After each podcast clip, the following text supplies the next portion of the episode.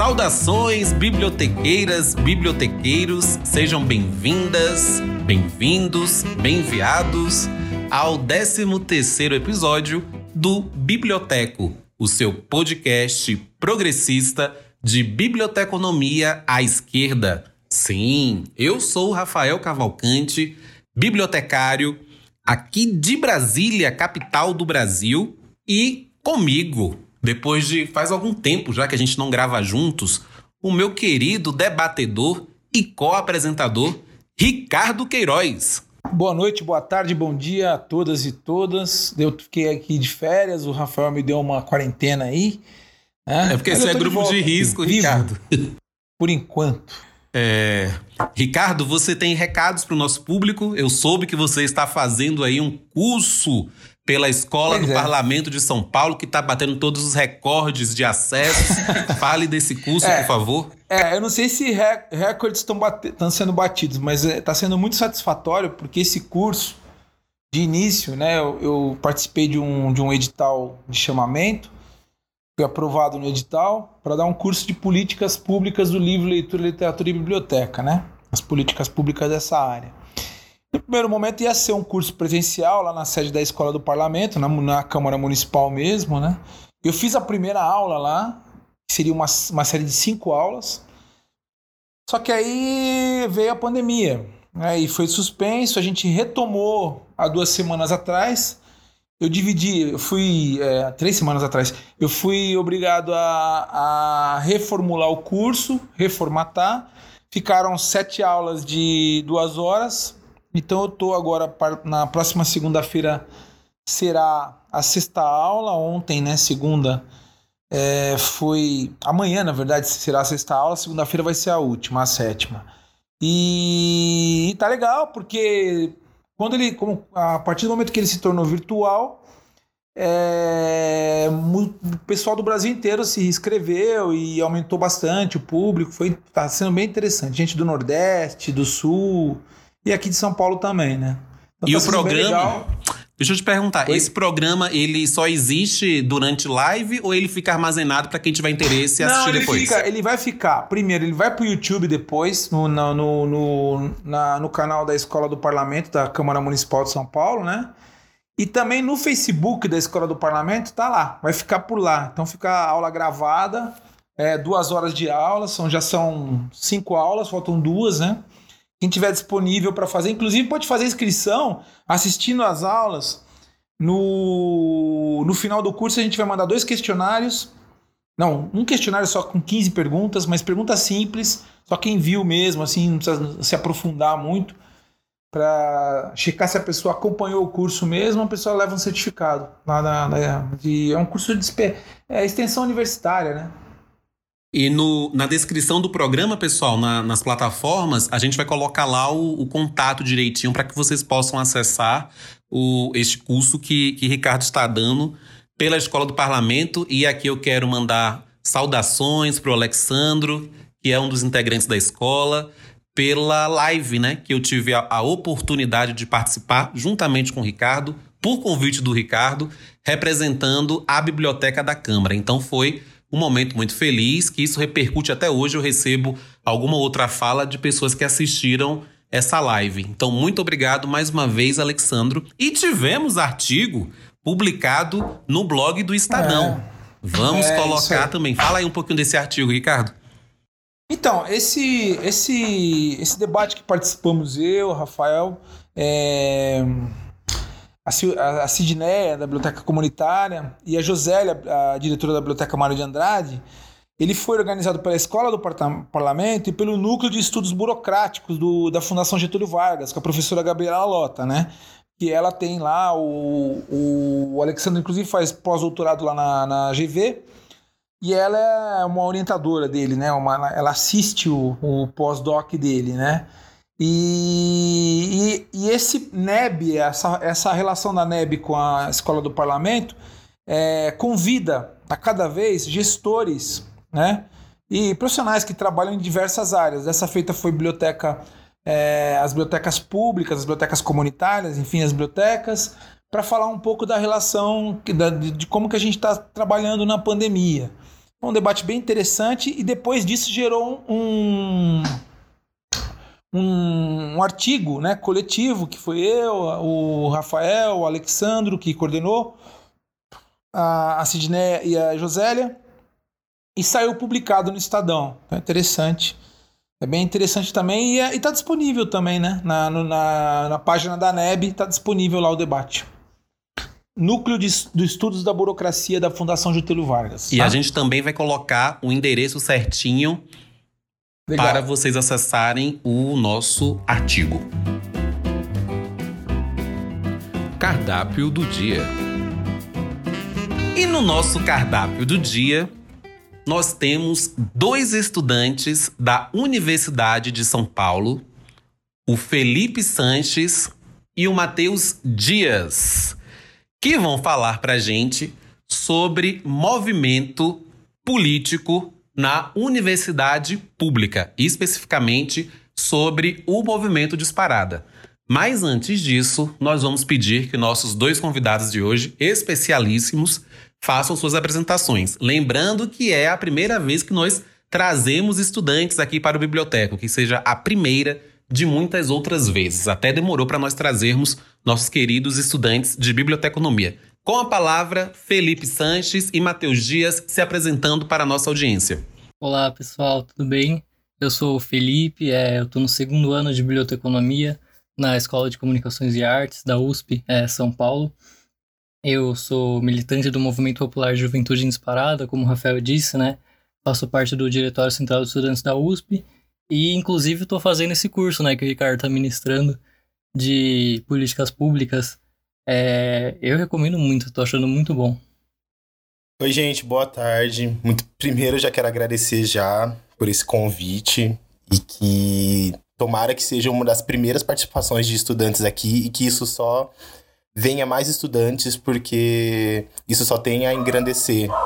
E é, eu sou o Matheus Dias, sou do terceiro ano do curso de Biblioteconomia e Ciência da Informação na USP Ribeirão Preto, na Faculdade de Filosofia, Ciências e Letras. É, coordeno o DCE Livre da USP de Ribeirão Preto e milito pelo MPJ Disparada de Ribeirão Preto. Muito bem-vindos aqui. A gente acaba em todos os programas, é, Felipe, Matheus, a gente acaba falando um pouco da questão da universidade, né? A gente não fala com a propriedade de vida, é, de vida, né? É, porque saímos da universidade. Eu, eu saí recentemente, eu fiz o mestrado lá na ECA, lá onde o Felipe estuda, né? É, a, eu defendi em 2016. Mas é diferente, por exemplo, você tá no na pós-graduação do que tá no dia a dia ali do, da graduação, né? Uma, uma relação mais cotidiana, mais orgânica com a universidade. Então a gente está muito feliz aí de, de receber vocês hoje para travar contato e dar espaço no, no biblioteco, né? Para quem vai atuar muito brevemente, se é que não atuam já na área, né? É, porque a gente precisa, a gente aliás, nós todos e a sociedade necessita de uma transformação no que se chama de ciência da informação, biblioteconomia e documentação. Aí é um debate que a gente pode até aprofundar aí no meio dessa nossa conversa de hoje, né? Mas é muito bem, é, eu, eu, acho muito interessante vocês terem vindo, aceito o convite da gente, né? É um espaço que a gente quer abrir de fato para estudantes, para trazer um debate dentro da, da universidade, dentro das faculdades, para que a gente possa poder criar aqui uma massa crítica para intervir, inclusive, né, na mudança, na reconfiguração desses cursos. Papo de Botequim. E dando início ao nosso Papo de Botequim, nós não poderíamos deixar de fazer a pergunta fundamental deste programa. Ricardo Queiroz, o que você está bebendo? Cara, eu acabei de beber um chá, meu. Tomei um chá de camomila, né? Foda, essa pandemia tá transformando as almas e os, cor os corpos, né? Eu tomei um chá de camomila. Tá? Não tô bebendo nada alcoólico, não. Felipe Sanches. Eu tô só tomando um café também. Só no cafezinho. E Matheus? Gente, o café também. Nossa, até umas seis da noite é, é só café aqui no meu corpo. Depois libera, né? e eu tomei um suco de uva de caixinha e a azia já está subindo aqui, aquela efervescência. Ele toma só, gente, ele só toma coisa de caixinha toda vez. É caixinha, água de coco de caixinha, suco de uva de caixinha. O menino é um menino industrializado mesmo. E aquela água de coco é, um, é terrível, gente. Meu Sim. Deus, parece aquele soro caseiro que você fazia para cuidar da cólera, né? Lá anos 90. Enfim, não tinha muita. Bom, gente, agora no nosso papo de botequim, eu gostaria que Matheus e Felipe falassem um pouco sobre o movimento que vocês integram, né? Que é o movimento é, popular da juventude em disparada. Falei isso, correto? Isso. O que motivou vocês a participarem desse movimento enquanto estudantes de biblioteconomia? Então, acho que um pouco para contar a história, acho que explicar um, é, o que, que é o, o MPJ em disparada. De, é, depois acho que entrar nessa parte de por que, que eu me interesso por isso, por que, que eu, eu é, tô nesse grupo especificamente. O Disparada, na verdade, ele é um grupo novo, assim, no, no movimento. É, enfim, nos movimentos de juventude é um grupo novo, né? Ele surgiu em 2017 é, e é um movimento popular, né? Então, é, tá, em vários, tá em 15 estados do, do Brasil e, e a gente se organiza em movimento cultural, movimento de periferia, é, movimento comunitário, movimento de juventude, movimento estudantil, enfim. É, e a gente é, tem uma identificação com o Partido dos Trabalhadores, é, porque a gente entende a importância é, do que foi o partido, é, do que é o partido, né, e o que foram os governos, que foi, enfim, é um dos períodos de mais redução da desigualdade é, na história do Brasil, né, mas claro que a gente também tem nossas críticas e, enfim, principalmente na questão de, de, de, perda com a, a, a disputa da sociedade, de tá nos movimentos sociais, de estar tá nesse negócio de, de movimento popular mesmo. Por isso que a gente é um movimento popular, né? Porque a gente tenta é, colocar esse, de volta esse pé, no, pé na base, né? Que chama. Então, enfim, acho que só para é, explicar um pouco também é, na prática o que a gente faz, a gente tem muita atuação no movimento estudantil, é muito forte. É, a gente tem o, algumas coisas que eu gosto muito, assim, que é o Ruazia, que é um coletivo é, cultural, que é o nome é a junção de rua com poesia, né? E é, enfim, e, e é um coletivo que promove slam, batalha de rima, muito, enfim, acho que é muito importante, assim, é, principalmente quando você vai para o interior, alguma coisa que a juventude não tem é, tanto que fazer, acho que é sempre importante estar ocupando os espaços, assim, é, enfim, os espaços da cidade mesmo, e, e dando é, acho que um pouco do que essa ju juventude fazer e acho que sempre politizando esse espaço também. É, a gente tem uma rede de cursinhos populares, né? Rede de cursinhos é, populares Elza Soares.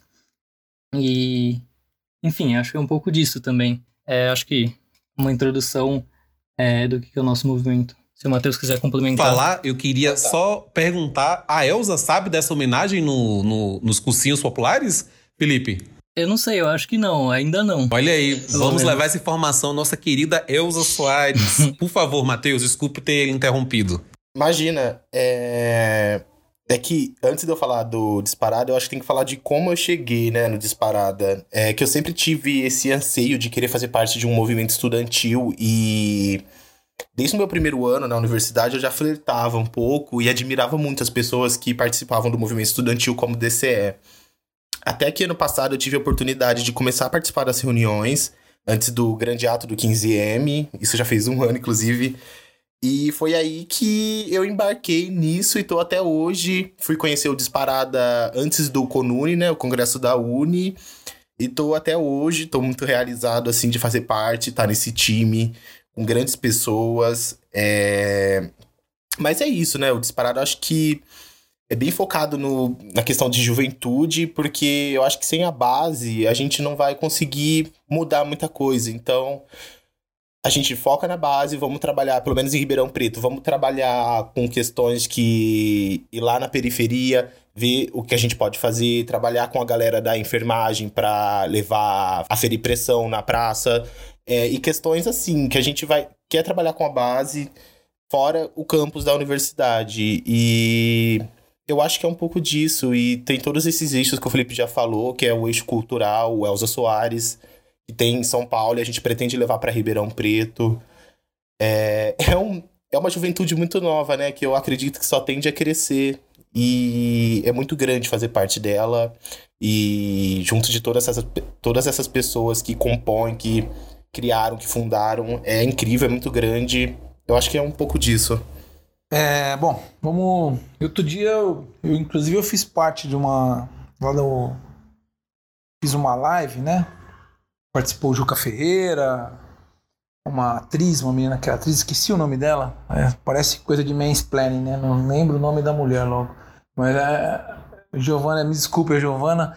E o Juca Ferreira apareceu e tinha mais o Doberto, né? Que é do Sindicato dos Artistas de Teatro. E eu fiz aquele debate lá e travei contato já com, com, com os meninos do Disparada. Eu conheço algumas pessoas do Disparada, o Lelo, né?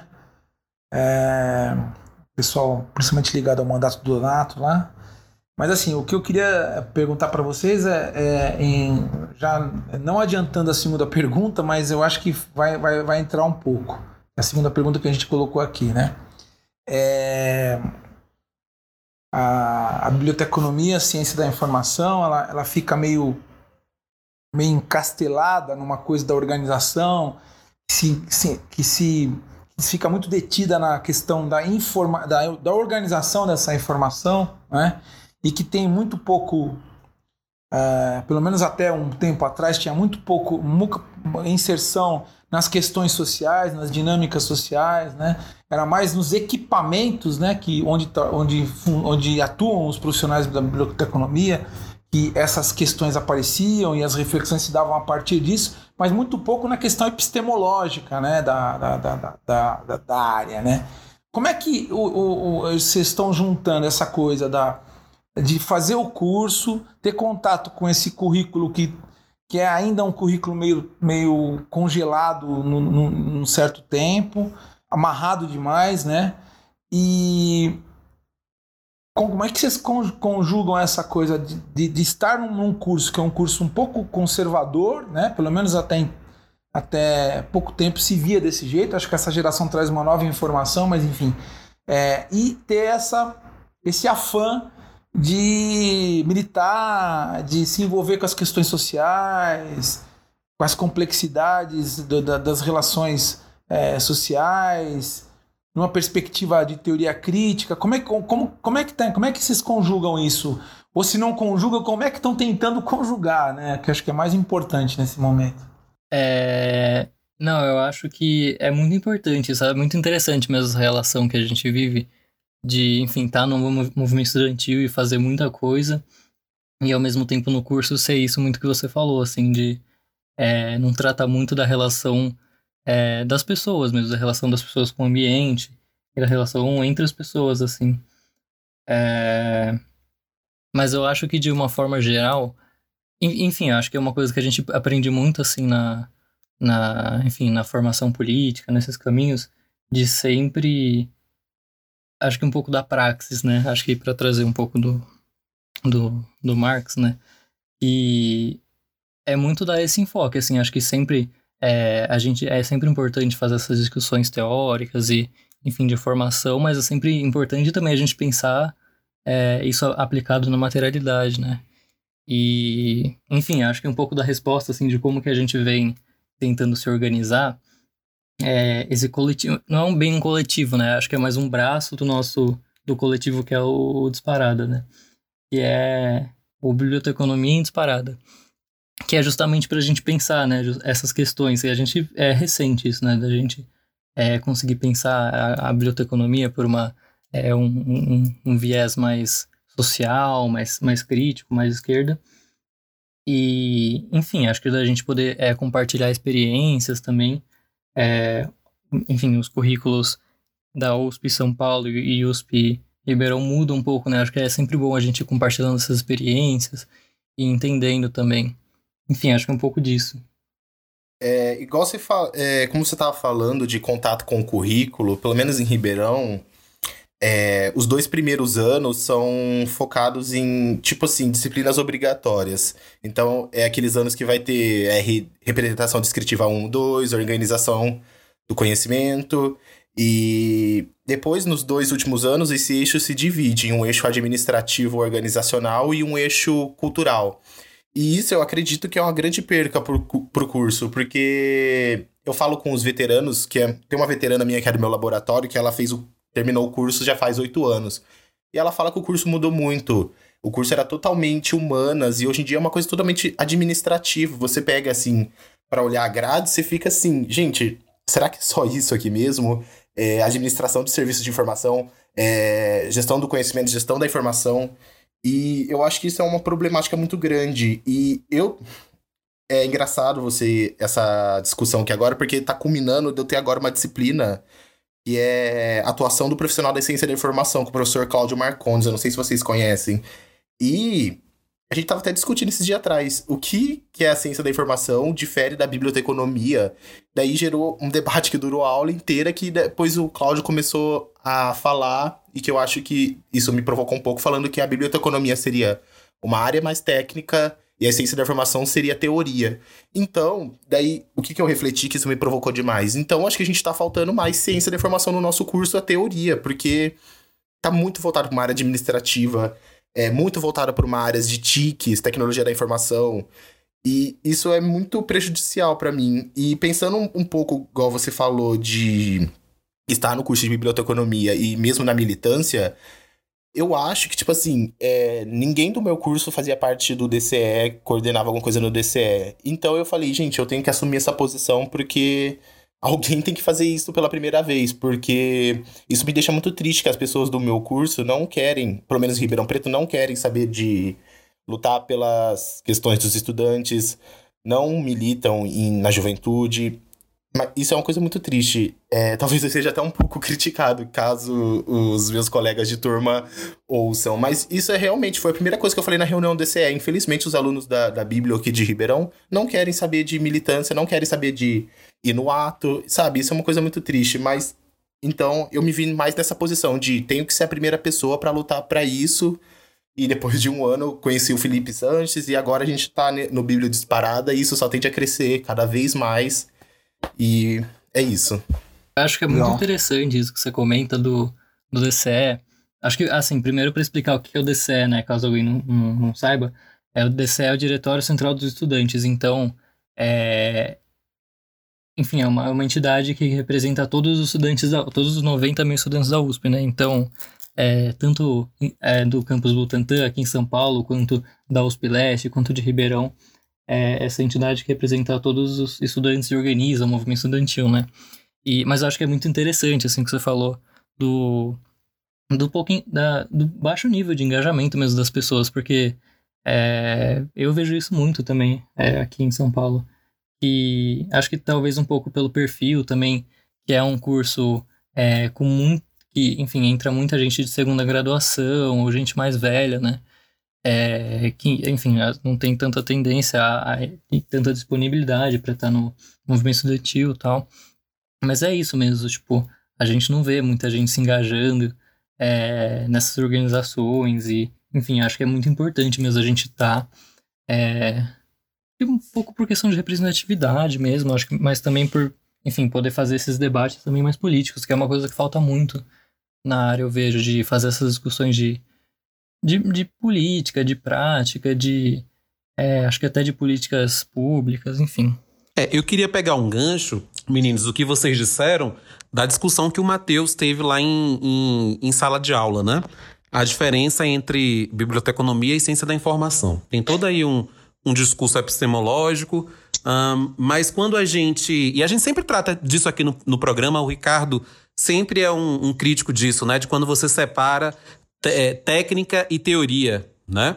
Porque quando você pensa a biblioteconomia e o curso é de biblioteconomia apenas como técnica, você retira dessa, entre aspas, técnica, a possibilidade justamente de você discutir coisas como políticas públicas, de você discutir uh, identidades, de você discutir sujeitos. E, a meu ver, a biblioteconomia perpassa por tudo isso. E eu não sei exatamente se a ciência da informação, tal qual nós a concebemos, pelo menos aqui no Brasil, se ela dar conta dessas outras questões. Aí eu queria escutar um pouco o Ricardo a respeito disso e levar essa provocação para vocês de volta. Bom, é, eu, eu para mim não me convence. Né? Eu já deixei isso bem claro em outras outras passagens e, e não vai aqui nenhuma nenhuma palavra de profundo conhecedor, estudo, nem estudo isso, nem é meu foco de, de interesse, é um foco secundário para mim, mas eu acho que não é secundário no que eu faço, né? Porque eu acho que até na discussão técnica, como um conjunto de procedimentos organizacionais, por exemplo, ah, pegar uma coisa bem chão aqui, você classificar e catalogar o livro, está embutido questões sociais, dilemas, tensões. Então não dá para você dar é, o nome de técnica como se você fosse neutralizar esse, esse conjunto de ações, né, chamado técnica, né? Sei que o conceito não é esse, né? Mas eu estou vulgarizando aqui porque a gente está num bate-papo, é biblioteco aqui, né? Um boteco.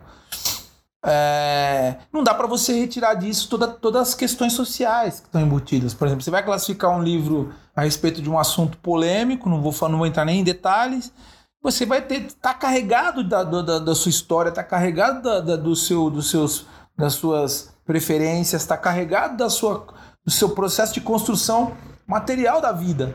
Entendeu? Então, essa, essa discussão que passa por, por, por, uma separação maniqueísta entre um nome e outro, eu acho que ela, ela, não, me, ela não me satisfaz. Entendeu? Então eu acho que isso, isso é, impacta na, na, na, na, eu acho na, na, atuação do profissional. Né? Porque é, eu acho que joga o profissional de biblioteconomia, de ciência da informação, enfim, numa zona cinzenta, como se fosse uma pessoa que não que não tá no, no, no, que não que não vive no meio social, entendeu? Que não trabalha com a informação dentro de um processo de é, relacional com as pessoas, né? Atendendo pessoas, é, atendendo demandas, né? Eu acho que isso essa discussão mais acurada, ela tem que ser feita, ela não pode ser é, ampassana no, no, no, no currículo, porque ela vai determinar uma série de comportamentos desse profissional no futuro muito próximo. Daqui a pouco vocês estão atuando. E só um comentário em relação a isso. Essa coisa de segundo curso e um curso de recolocação na biblioteconomia e ciência da informação, o diabo que for, é, é uma característica do curso há muitos anos. Né? Esse, esse lance que vocês sentem aí de ter pessoas mais velhas fazendo curso, pessoas que estão querendo se recolocar profissionalmente. Eu fui isso. Eu fiz biblioteconomia com 29 anos. Né? Trabalhava na época numa livraria. Estava tentando conseguir um emprego, tal, filho da classe trabalhadora, tal, tentando me, me colocar. E fiz biblioteconomia exatamente na Fundação Escola de Sociologia no centro de São Paulo, exatamente para começar a trabalhar em outro lugar. Né? E, então tem essa coisa meio pragmática de quem faz o curso de biblioteconomia. Né? É e, eu acho que como, como vocês sentem, a, a, só para complementar e fazer uma pergunta para vocês, para não ficar aqui o meu comentário, né, como se fosse uma coisa separada do debate, né? É, vocês sentem essa atmosfera, é, é, recepção no, na, na, nas, na, na universidade para essa discussão? Vocês sentem é, um clima de vamos conversar a respeito disso com os alunos, com o corpo docente, por parte do corpo docente, das direções? Vocês sentem isso ou é uma coisa que vocês percebem que vocês vão ter que batalhar para mudar, se é que vocês querem mudar, né? Fica aí duas, duas perguntas. Tá, eu posso. É... Então, Ricardo, eu via muito essa disposição de discutir as diferenças entre ou as linearidades da biblioteconomia e ciência da informação muito no primeiro ano que eu tinha aula com a professora Solange Putel Mostafa. Gente, vou falar todo o nome das minhas professoras porque eu gosto muito delas e eu acho importante. E eu tinha aula, eu tinha aula com a Julia Kripa, não sei se vocês conhecem também. Elas eram professoras que traziam esse debate para aula, mas e tipo, era muito engrandecedor, mas quando você entra na faculdade, você é calouro, você não tá muito ainda assim nesse clima assim. Depois que eu fui me arrepender muito de não ter é, sabe, é, me engajado mais nas aulas delas. Isso me entristece muito. Mas eu acredito que elas, elas quando elas davam as aulas delas, porque elas aposentaram, a Solange aposentou, a Julia foi embora para a Itália, na Universidade de Bolonha. E mas era isso, eu acho que elas provocavam a gente toda a aula. A Solange, então, gente, era uma coisa absurda, assim. Ela sentava de costa pra turma e começava a se perguntar sozinha em várias línguas, assim, francês, inglês, o que é ciência da informação? E a gente ficava, meu Deus. Mas agora pensando nisso, eu consigo entender ela, sabe? Era queria provocar a gente cada vez mais. E eu ainda carrego essa dúvida minha do que é a ciência da informação, né? Será que é só aquela teoria que o Lancaster coloca, que é uma, uma teoria multidisciplinar? E mas voltando a falar um pouco sobre o que você estava falando, Ricardo, de das práticas, né, do curso de Biblioteconomia e Ciência da Informação, que a gente não pode esquecer que o nosso curso tá tá alocado em ciências sociais aplicadas, sabe? E talvez esse ciências sociais aplicadas talvez não funciona. É, como que eu tô querendo dizer? Talvez na talvez esteja é, não sei se vai ficar muito claro, tá falhando, sabe? Acho que a gente não tá é, sabendo fazer o uso muito de, de estar dentro de umas ciências sociais aplicadas. Por mais que a partir do momento que você está dentro de uma biblioteca, isso é fazer ciência social aplicada, né? E, mas eu acho que às vezes passa meio em branco isso e as pessoas esquecem de falar sobre isso. E o que eu ia falar também é como a gente encarou tá dentro de uma militância. Gente, para mim, igual eu falei, para mim é engrandecedor e é, por mais que tenha lá as meninas que que comandam mais, igual a Bot, a Bu e a Duda, gente, para mim elas são grandes referências e eu queria, eu quero um dia estar no mesmo patamar que elas estão hoje. E eu acho que ainda sou muito leigo para falar muito de juventude, apesar de estar um ano já aí. E mas eu gosto muito e pretendo fazer essa junção dela para junto do Bíblia Disparada para a gente começar a discutir e mudar novas formas de, do curso de Biblioteconomia e Ciência da Informação, ou da prática do bibliotecário, ou até mesmo dos pesquisadores, né? De mestrado, doutorado. Porque eu acho é isso, né? Eu queria aproveitar para o Felipe e fazer uma outra questão, que é aquela que eu cheguei a comentar no, anteriormente, que é como você é recebido e Matheus também pode comentar se quiser, como vocês são recebidos pelos estudantes de biblioteconomia a partir do momento em que vocês assumem uma militância política à esquerda uhum. e ainda mais com simpatia ao Partido dos Trabalhadores, tão demonizado aí pela mídia hegemônica e, consequentemente, por parcela da sociedade? Olha, eu acho que, de certa forma, é, tem um estranhamento, sim. Mas, enfim, a gente é, tem que é, lidar com os colegas e encarar, tipo, é, ter essa relação direta de política mesmo direta, por exemplo, em momentos de eleição, quando você tem que, é, enfim, tá lá, convencer a pessoa de, de votar ou não na sua chapa, enfim. É, eu acho que isso fica muito claro, assim, que tem um, uma versão mesmo, enfim, pelo menos na minha experiência na ECA, é uma versão do, do dos estudantes em, em votarem, assim. É, enfim, não todos, claro, tem uma participação mínima, mas, enfim, também muito por conta do, do perfil que a gente já comentou, né? Mas eu acho que de certa forma, é, por outro lado, assim, acho que também tem um. um, um é, de, de certa forma é bem visto, porque pelo menos a, a galera que é mais jovem é, tem um pouco dessa, dessa. Enfim, acho que todo mundo nesse momento, pelo menos, é, no último ano, assim, tem um pouco de insatisfação e querer é, mudar as coisas, mas acho que também é, é, isso é diferente de querer se organizar em alguma coisa, né?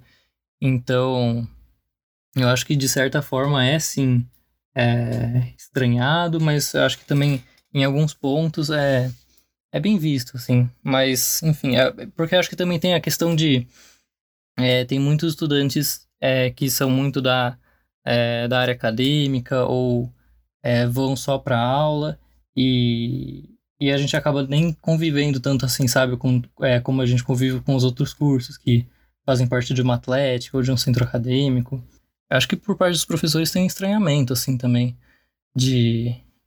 Acho que, é, principalmente no momento, não sei se vocês chegaram a passar nisso, se vocês têm alguma é, história de tá no movimento estudantil, mas, por exemplo, quando a gente tem que passar em sala para dar algum recado ou alguma coisa assim, é, tem um estranhamento, assim, acho que muito por não ter é, esse é, essa cultura no curso, né, de, enfim, dessas coisas. Então eu acho que é que é raro, assim, ver, ver é, estudantes engajados. Então a realidade de vocês, ela mostra que há um apartamento, né? Ainda Uhum. entre estudantes de biblioteconomia e a questão política. Até se percebe que há coisas a serem mudadas no âmbito universitário e no âmbito na- em outras esferas estadual, nacional, mas há uma dificuldade de organização. Você gostaria de comentar, Matheus? É, eu posso fazer um comentário rápido. É, em Ribeirão, pelo menos na Bíblia de Ribeirão, a gente é muito bem. Eu, pelo menos, sou muito bem recebido. E o DCE é visto com bons olhos. E só que, tipo, é aquela visão, tipo, ai, legal. Muito legal que vocês estão fazendo isso, mas não quero me envolver. Se tiver uma assembleia, ah, eu não vou, tá? É, ah, vai ter votação pra. Como que fala, gente? É. Paralisar as aulas. Ah, a gente não vai votar, não, tá? Mas assim, vocês são bem vistos, parabéns. É um pouco disso, sabe? Mas eu acredito que, igual o Felipe falou, em São Paulo isso é bem mais forte, porque em São Paulo tem muitas forças políticas que ficam travando, né? é, discussões e brigas internas, etc. É, então, por isso, talvez que em São Paulo seja mais pesada a coisa. Em Ribeirão, a gente só tem outra força política que gosta de meio que assim, de, de travar discussões com a gente, mas é muito pequena ainda em relação ao DCE, a relação ao disparada, enfim. É o seguinte: será que uma forma de atrair mais os estudantes de biblioteconomia para a discussão política não seria exatamente formação política? E eu quero saber se isso está no horizonte do movimento Disparada.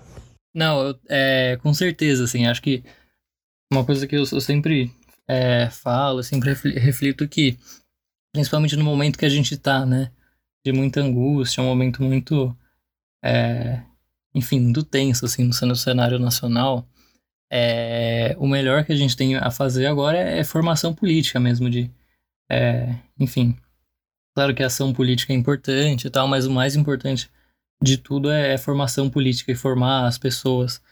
É, e eu acho que isso é uma coisa que o nosso grupo sempre valorizou muito, assim. É, tanto na questão. Eu acho que, por exemplo, eu- o nosso grupo, é, esse, esse grupo é, setorial, né, da biblioteconomia, a gente promoveu um, um, um evento, né, um debate chamado Marx e Ciência da Informação, para a gente fazer um debate inicial mesmo, é, acho que juntar pessoas, e a gente pegou alguns textos, né, para discutir, acho que coisas básicas, assim mesmo, é, trazendo conceitos básicos aplicados à biblioteconomia, então a questão da ideologia na informação, é, enfim, é, trazendo a, a questão da compet- competência crítica em informação, é, trazendo um pouco da questão da praxis, mas é, eu acho que sim, eu acho que respondendo a pergunta, é, acho que é muito importante e eu acho que é uma coisa que atrai assim as pessoas minimamente. Eu acho que a gente sempre tem que ter em conta, principalmente no momento que a gente tá assim de quarentena, que tá todo mundo, todo mundo muito desgastado, desgastado e cansado, tem que ir um pouco com calma, assim. Mas eu acho que formação política é uma coisa que atrai. Acho que sempre, a- antes de tudo, né, dialogando é, com a nossa realidade também, para não ficar uma coisa muito conectada. Mas acho que sim, é uma coisa que é, é importantíssima. Gente, eu sou até suspeito de falar, porque sou uma pessoa que adora formação política. Ainda mais quando faz aqueles traços e junta a teoria com a conjuntura atual. Eu fico assim, gente, é isso mesmo. E isso fica gravado na minha cabeça e, tipo, eu gostaria muito que as pessoas da Bíblia fossem mais engajadas em querer participar das formações, mas eu acredito que isso é uma algo a ser alcançado ainda. Eu fico muito triste, porque a formação, gente, é tudo, pelo menos pra mim e pra galera que eu tenho contato, assim. E é isso. E, tipo, se a galera acha que não é acessível uma formação política, gente, é só assistir o canal da Rita Von Hunt no YouTube. Aquilo lá é uma formação política toda semana. É incrível. Enfim, eu acho que é isso. Rita Von Hunt maravilhosa, que eu acompanho desde o saudoso Batalha de Drags. Que deve ter, deve ter uns 5 ou 6 anos isso no YouTube. Sim. Ricardo Queiroz. Então, é, tinha até umas perguntas no roteiro aqui, mas acho que eu vou fazer uma síntese. É, Fugiu do roteiro, a gente foi para outro caminho. Mas É, aí é você isso. fique à vontade. É, exatamente. Não, não, assim que eu tô pensando aqui de como aproveitar esse momento. É, existe uma. Até, baseado até numa pergunta que a gente formulou aqui. É, um debate que eu acho que geralmente cai num, num lugar muito vulgar, né? muito maniqueísta, que é esse debate entre uma postura de marx, do marxismo mais ortodoxo, né, mais baseado nas questões econômicas, em detrimento de uma, de uma visão é, chamada, e às vezes até pejorativamente, chamada de identitária, né? De uma esquerda identitária, de uma esquerda que trabalha com as causas, né? Então, vocês sentem isso na, na, na área? Vocês sentem isso na universidade? Como é que vocês é, é, é, enfrentam essas situações, se é que vocês enfrentam? Como é, como é que vocês veem esse, esse, essa dicotomia aí que eu acho, ressalto, é, sempre tratada, quase sempre tratada de uma maneira muito vulgar, uma maneira muito ligeira demais, assim. Bom, é... eu acho que assim, acho, an... acho que antes de entrar na, na, na discussão da, da universidade, eu acho que essa discussão de, da questão de identidade é, é importante. Acho que teve uma, um marco muito importante assim no que foram o, os atos é, desse domingo, né? Enfim, o que vem sendo é, os protestos nos Estados Unidos. Eu acho que deixou muito claro assim que não, não dá para simplesmente é, negar ou passar muito rapidamente por esses debates, mesmo por essas questões é, de identidade, que, enfim, é, que são erros que as, as organizações marxistas às vezes fazem mesmo.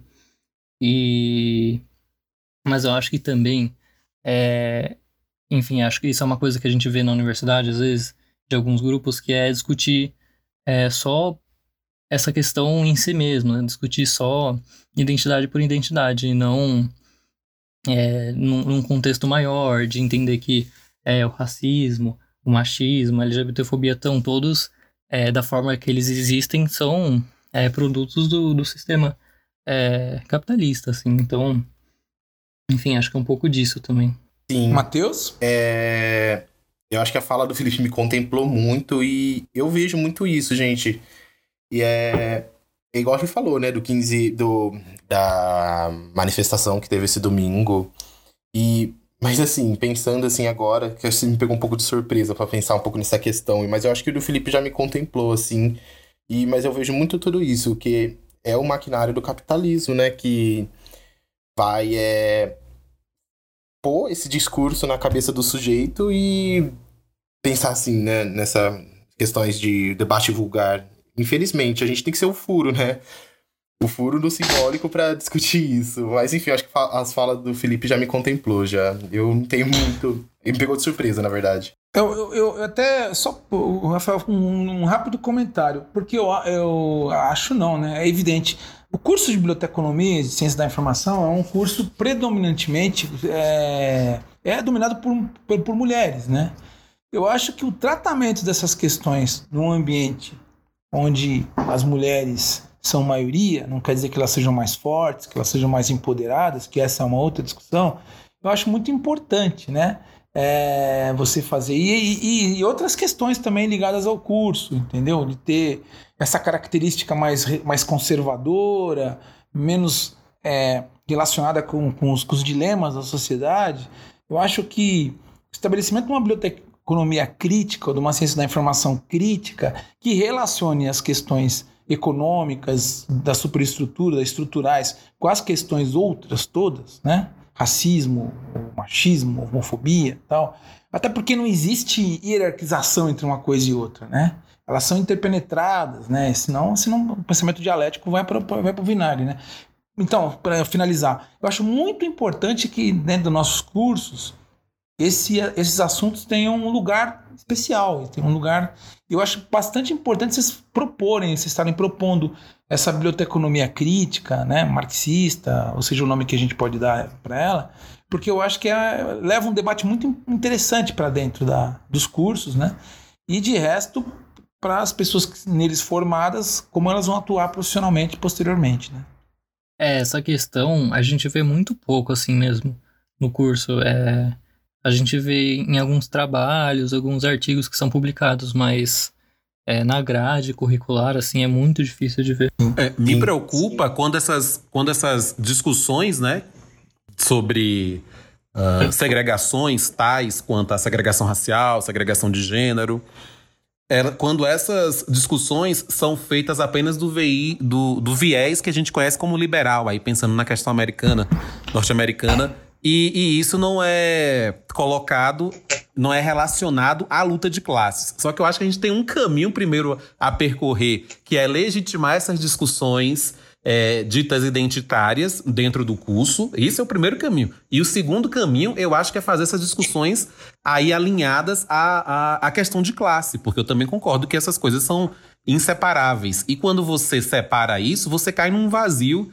que, que é o que a gente vê muito acontecendo, né? Quando você chama, uma televisão chama Anderson Silva para vir debater racismo. Então aí, porque ele é uma pessoa negra e ele pode falar o que ele quiser, realmente ele pode falar o que ele quiser, mas isso cai num lugar comum que não está criticando absolutamente a estrutura que leva à questão do racismo. Ou seja, quando você enxerga o racismo apenas de um ponto de vista da intolerância, mas não do ponto de vista, de, do ponto de vista do capital, que é a estrutura que vai permitir a existência do racismo por séculos. O Brasil me obriga a beber. E no Brasil me obriga a beber desta, dessa semana, né? e no Brasil me obriga a beber desta semana, nós vamos discutir, ressuscitando aí nosso quadro, que fazia tempo que não aparecia no biblioteco, mas nós vamos discutir as manifestações a favor da democracia em plena pandemia. A questão posta na mesa do nosso boteco é: ir ou não ir às manifestações a favor da democracia em meio à pandemia do novo coronavírus e em meio ao desgoverno do presidente Jair Bolsonaro?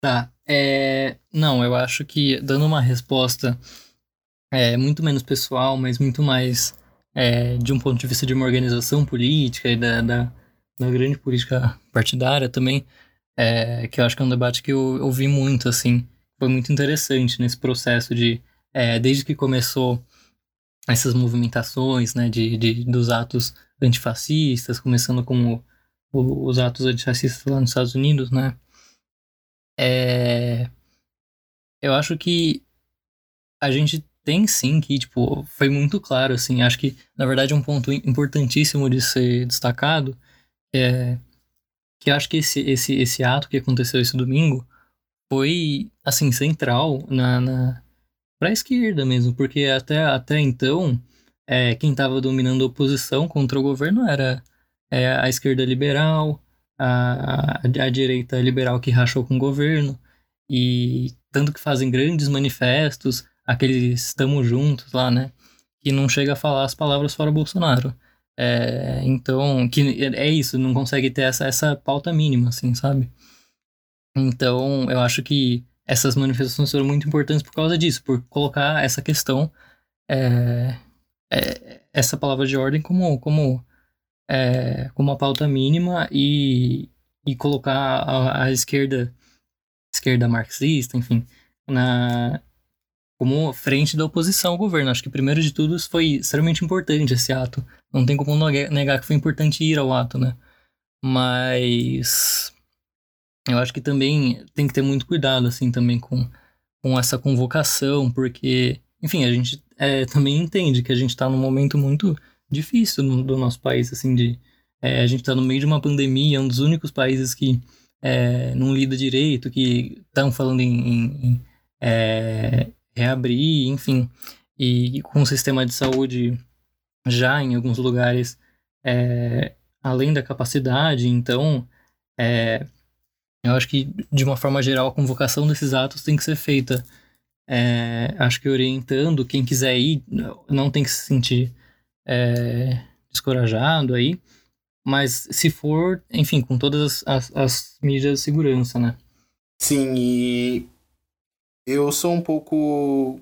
Na verdade, eu concordo um pouco com a posição do disparada, né? Quem, quem puder ir, vá. Quem não puder, fique em casa. É, gente, porque é isso. A gente tem que mostrar que a, a esquerda tá viva, né? E a gente tem que. Tipo, quem puder ir, vá pra rua, sabe? Tomando todos os cuidados, as precauções. E. Porque é isso, gente. A gente. Nos debates de conjuntura que a gente faz semanal, a gente fala, né? Que a gente fala querendo que isso não aconteça, né?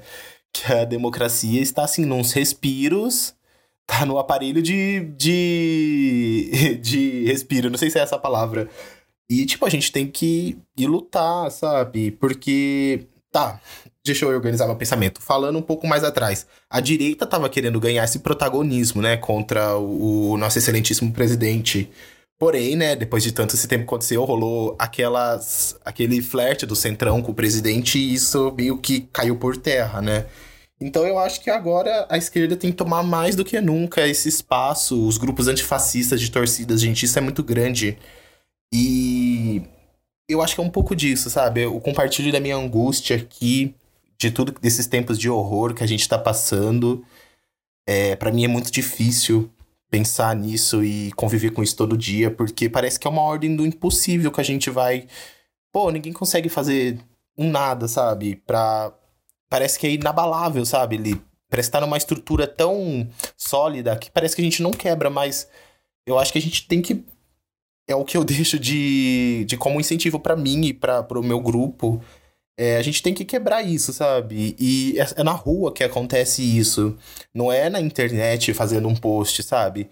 Igual ontem tava numa discussão aqui com forças políticas da minha cidade, eu falei, gente, vamos pra. Vamos numa praça, a gente ergue uns cartazes e fica lá. Da galera, não, a gente não concorda com isso, a gente quer é, colar cartazes no poste. Então eu falei, então, gente, acho que essa discussão não cabe a mim, eu tô me retirando agora, porque eu acho que não é assim, sabe? Eu acho que a coisa tem que ser a luta diária na rua. E, sabe, quem puder, vá. Quem não puder, fique em casa, sabe? Eu acho que é um pouco disso. E falando um pouco que eu acho que eu me estendi, falando sobre internet, posts, eu acho que isso é uma grande problemática na minha visão. Isso é uma visão muito pessoal. Porque hoje, falando assim, a grosso modo, existe, né, aquele militante de internet, né? E, gente, se você acha que só militância de internet vai mudar, pode ser que mude para alguém, mas a coisa acontece na rua mesmo, é no real é ali. Enfim, eu acho que eu me estendi um pouco e até me perdi um pouco. Pois é, eu acho que até a própria colocação desse dilema de ir ou não ir faz a gente pensar e perceber o quanto que a gente está na, na, na, defensiva, né? O quanto que a gente toma cada vez menos, né? Tem tomado a, in, a iniciativa, tem tomado a frente na, nas questões. Então, ir ou não ir virou um dilema. O debate se estabeleceu em torno do quem fosse ou não fosse e qual era o mais legítimo. A legitimidade está nos dois, né? Eu vi uma, um debate do com uma entrevista com o professor Silvio de Almeida hoje de manhã, ontem de manhã, e ele colocava essa questão em relação ao movimento negro. Ele falou assim: não, não coloquem Emicida de um lado e Mano Brown de outro, né? Mano Brown e, e, e o Dexter, né? Que foram lá na manifestação e o Emicida defendeu que não fosse. Essa não é uma questão, essa é uma questão da diversidade de ideias dentro do próprio movimento negro. E eu vejo na esquerda dessa maneira, só que agora as posições elas viram um conflito que parece que, que vai rachar. Entendeu? A quem não for, não é de esquerda. E quem é, é realmente de esquerda. Ou quem é, é negacionista e está jogando o jogo do, do Bolsonaro. A questão não se encerra nisso. Né? No, do meu ponto de vista, eu, eu tive um problema seríssimo e um dilema para dar conta nessa questão, que foi o seguinte: dentro do meu campo profissional, eu estou defendendo que as pessoas coloquem a vida à frente da volta a, a, ao trabalho, né? Eu acho que qualquer um, né, qualquer trabalhador tinha que ter priorizado a sua vida, né?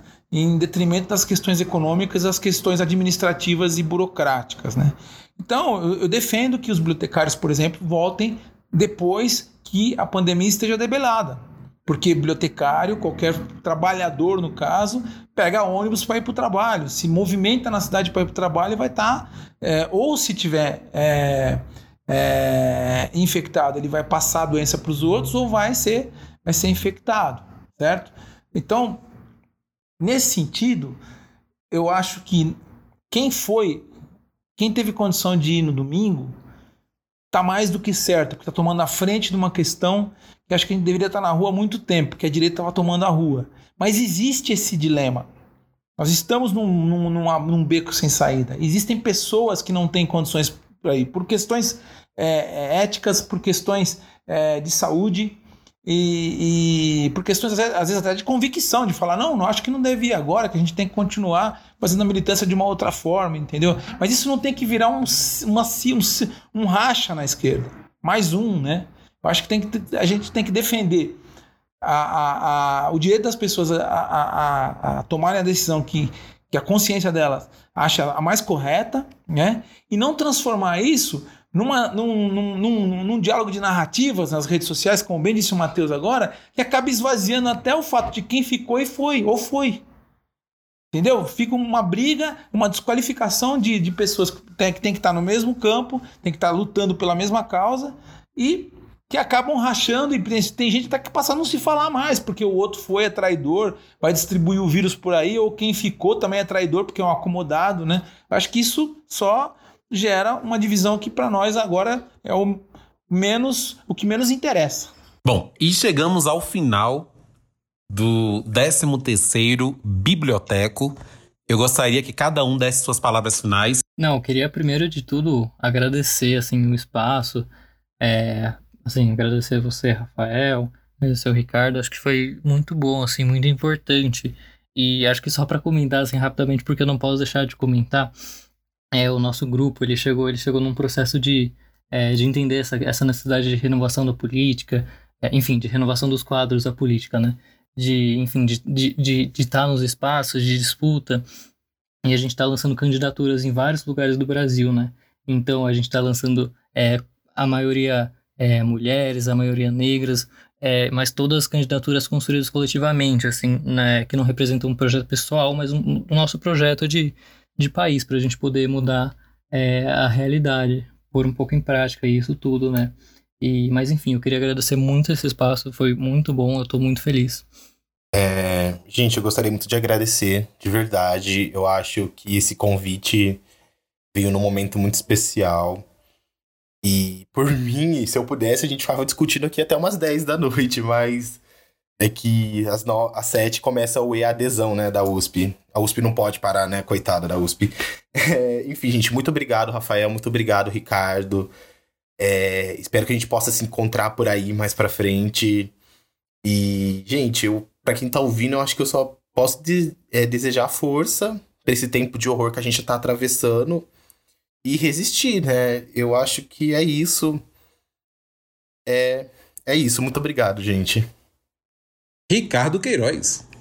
Não, agradecer ao Matheus, Felipe pelo aceite aí da, do convite. Acho que contribuiu. Vocês deram né, o start aí para o espaço que a gente vai é, colocar aqui para os estudantes de biblioteconomia, de ciência da informação. Só vai aumentar esse espaço. Agradecer, Rafael. Fazer, tá com saudade de fazer o programa aí. Voltamos hoje, né? E dar o recado, gente. É, o capital acabou com a quarentena. Eu acho que agora é a hora dos trabalhadores defenderem a própria vida, né? Em detrimento da, do lucro e do, dessa volta da economia que eu acho que não vai acontecer porque as pessoas estão empobrecidas e desempregadas, né? Então acho que a gente não pode arrefecer com relação a isso o recado final. Bom, eu gostaria de agradecer muitíssimo a participação do Felipe, do Matheus. Fazia tempo que a gente já estava conversando e depois descobrimos, né?